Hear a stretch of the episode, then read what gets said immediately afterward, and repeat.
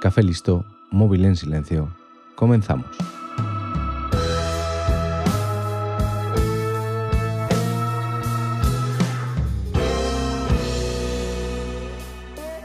El tema de este episodio es algo muy complicado, apasionante y hasta cierto punto peligroso. Soy sincero contigo cuando te digo que apenas voy a rascar un poco la superficie de este tema, pero es que carezco de los conocimientos necesarios para entrar en muchos detalles. Pero lo que sí quiero es poder darte una idea general de cómo esto ha cambiado nuestras vidas, lo va a cambiar aún más y puede que tanto para bien como para mal sea el cambio definitivo. Desde mucho antes de lo que podemos pensar, la humanidad ha querido crear máquinas que pensasen por sí solas. Pero no fue hasta el año 1956 que se acuñó el término que usamos en la actualidad. Hoy en día estamos en el punto más cercano a lograr lo que muchos soñaron, y esto ha sido gracias a la potencia de computación de la que disponemos. Hoy en 15 minutos voy a hablarte de la inteligencia artificial. Últimamente estamos hartos de escuchar el término inteligencia artificial, pero ¿sabemos realmente a qué hace referencia esto? Fue John McCarthy quien inventó el término inteligencia artificial, y esto hace referencia a la disciplina que intenta replicar y desarrollar la inteligencia y sus procesos implícitos a través de ordenadores. Pero entonces, ¿lo que podemos esperar es que una máquina sea igual que un ser humano? Podemos decir que la mente de un ser humano se puede componer de capacidad de cálculo, de capacidad de memoria, capacidad de aprendizaje, creatividad y autoconciencia. Como ya sabemos, el cálculo y la memoria ya lo tienen las máquinas, pero otra cosa es la creatividad y la autoconsciencia. la autoconsciencia en las máquinas está muy lejos de lograrse. Esto de momento se queda para las obras de ciencia ficción. Hace poco salieron a la luz unas conversaciones de un empleado de Google con una inteligencia artificial de la compañía. Si lees estas conversaciones te puede dar la sensación de que la IA es autoconsciente, pero no es así. Lo que estaba haciendo esta inteligencia artificial se conoce como mimiting, que puede ser traducido como mímica. Esta IA tenía acceso a todo el conocimiento de la humanidad, ya que se estaba entrenando con todo lo que hay en Internet. Y lo que estaba haciendo simplemente era interpretar un papel. En cuanto a la capacidad de creatividad, está habiendo muchos avances. Aunque para mí no es una creatividad como la humana, como ya te explicaré más adelante. En el campo que se están haciendo muchísimos avances y que es ahora mismo en el que se apoyan cientos de tareas del día a día, incluso tareas más especializadas, es el campo de la capacidad de aprendizaje. En este aspecto, la inteligencia artificial nos afecta continuamente. Anuncios, recomendaciones de ocio, diagnósticos, el aprendizaje o machine learning no es otra cosa que la gestión de cantidades enormes de datos para compararlos y así aprender de los resultados obtenidos. El ejemplo más fácil para entender este concepto puede ser el de las aplicaciones de fotografía que identifican personas. Tú la vas entrenando diciendo quién aparece en esta fotografía y poco a poco la máquina va aprendiendo de lo que tú le dices, para después no necesitar de tu ayuda a la hora de decidir quién aparece en esa foto. Este es un ejemplo fácil de entender, pero que se puede aplicar a muchísimos otros aspectos de la vida. Este tipo de inteligencia artificial nos ayuda muchísimo a los humanos. Nosotros podemos gestionar cierto volumen de datos y en un cierto tiempo, pero los ordenadores pueden aumentar muchísimo el volumen de datos y gestionarlos en muchísimo menos tiempo. Ahí está nuestro beneficio.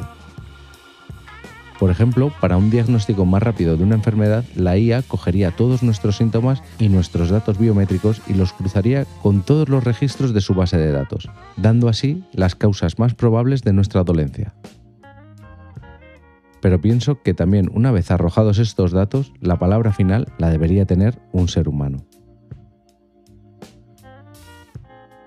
Esto me lleva al tema de la creatividad. ¿Puede un ordenador ser creativo? ¿Puede hacer algo realmente original? Ya ha habido inteligencias artificiales que han creado novelas, canciones, chistes. Pero ¿qué es realmente la creatividad? Porque según yo lo veo, una máquina puede crear algo pero siempre usando los datos que tiene, como pueden ser gustos de la gente, escalas cromáticas. Creo que una máquina no puede crear algo original usando la creatividad como el ser humano. Pero ¿no hace el ser humano algo parecido? Cuando queremos crear algo siempre buscamos referentes o la falta de los mismos. Buscamos que la obra agrade a una mayoría, o por el contrario, que la obra ofenda o remueva algo por dentro. Quizás no somos conscientes de todo el proceso que realizamos en un segundo plano, pero seguro que nos preguntamos muchísimas cosas antes de dar el primer paso para crear y también lo hacemos durante la creación. Al final también estamos usando nuestra propia base de datos no somos tan diferentes. Con la IA lo que estamos consiguiendo es disminuir los tiempos en la toma de decisiones, porque cada algoritmo, que es creado para un propósito en concreto, maneja por nosotros millones de datos y los gestiona en unos pocos minutos o segundos para darnos unos valores con los que podamos trabajar más cómodamente, o incluso que dicho algoritmo tome la decisión final.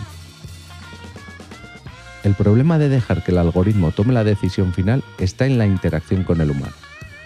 La inteligencia artificial va a tomar la decisión basándose en los datos con los que se ha entrenado, que pueden ser los gustos de la mayoría de la población. Pero como nosotros somos impredecibles y cada uno de nosotros ve la vida de una manera diferente, puede que no estemos de acuerdo con dicha decisión. Voy a ponerte un ejemplo. Los móviles ahora mismo tienen muchos algoritmos que se dedican cada uno a una cosa y la unión y comunicación de estos algoritmos crean una red neuronal artificial. Uno de estos algoritmos se encarga de la fotografía computacional. Como las características físicas de las cámaras de los móviles son las que son, ese algoritmo se va a encargar de mejorar todo lo posible tu fotografía. Cuando tú pulsas el disparador piensas que has hecho una única foto, pero en verdad ese algoritmo ha sacado varias imágenes antes durante y después de tu pulsación. Esto lo hace para luego en cuestión de milisegundos ir cogiendo partes diferentes de cada una de las fotografías y darte lo que él piensa que es el mejor resultado, basándose en cómo ha sido programado y en cómo ha sido enseñado. Pero quizás a ti te gustan las fotos con tonos más vivos, entonces para eso deberías usar un modo manual en el que quizás también hay algo de IA detrás de él. En definitiva, una inteligencia artificial la podemos comparar con un cerebro limpio, el cerebro de un niño. Cuando estamos enseñando el mundo a un niño, se lo enseñamos mediante ejemplos, y cuando él tiene un número de ejemplos suficientes, va arrojando sus conclusiones en forma de actos, respuestas. Cuantos más datos tiene, mejores serán sus conclusiones.